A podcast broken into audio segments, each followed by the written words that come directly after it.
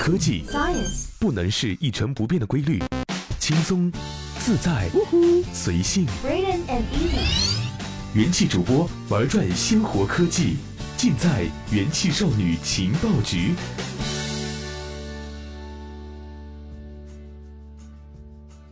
这里是用智商还有节操，用情商坚守美貌的正能量元气少女情报局。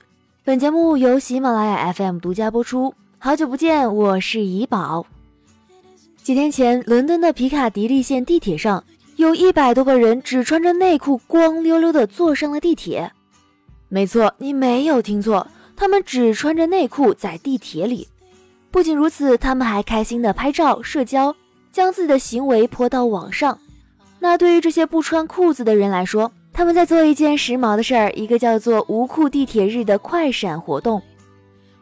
事实上，不只是伦敦、东京、悉尼、多伦多、莫斯科、耶路撒冷等六十多个城市都在一月相继出现了无裤地铁日的活动。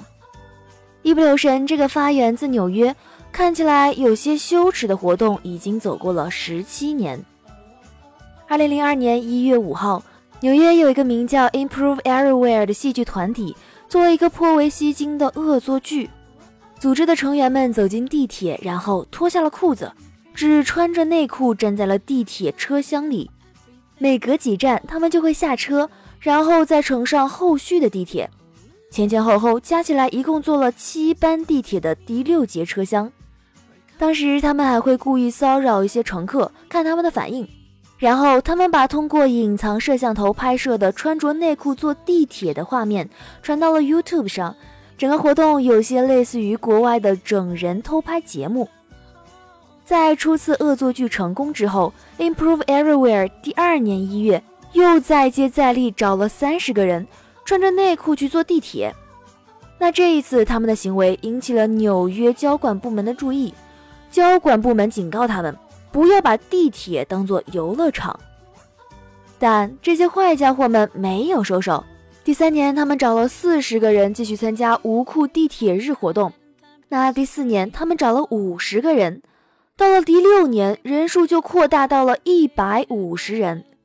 达到一定规模后，无裤地铁日成功出圈，成为了一项在人们看来固定的年度快闪活动，并在全球吸引了越来越多的人参加。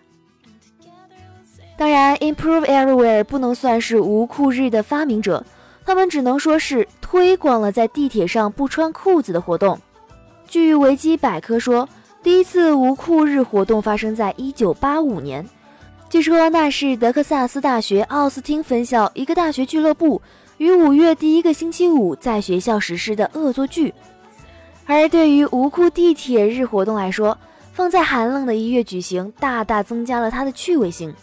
因为光溜溜的双腿和上身厚厚的穿着形成了鲜明的反差，充满了戏剧性。而在大冬天里光着腿，算是在突破羞耻心智上又增加了一重小挑战。Improve Everywhere 的成员说，他们一开始并没有给无裤地铁日活动赋予太多的意义。对于很多人来说，在地铁上脱掉裤子，光着腿坐几站。只是因为可以让他们很开心而已，然后他们就这么做了，没有任何意义。我们不是在宣传或者是提高人们对任何事物的认识，大家只是开心的来玩一下，这是一个无意义的一天。当然，参加这个活动的人也都会注意基本的礼仪。Improve Everywhere 会建议活动参与者不要穿钉子裤，不要穿松松垮垮、可能会不小心露出隐私部位的内裤。毕竟这不是色情活动。在伦敦参加无裤日活动的二十二岁的马迪尔达所说，参加活动的人都会选择不透的裤子，免得造成彼此的尴尬。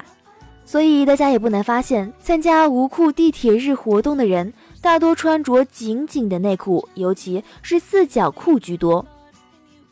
事实上，现在他们举办活动时，通常都会有警察伴随。有关部门派出警力，也是为了确保所有人的安全。好了，本期的元气少女情报局就到这里结束了。我是怡宝，我们下期再见。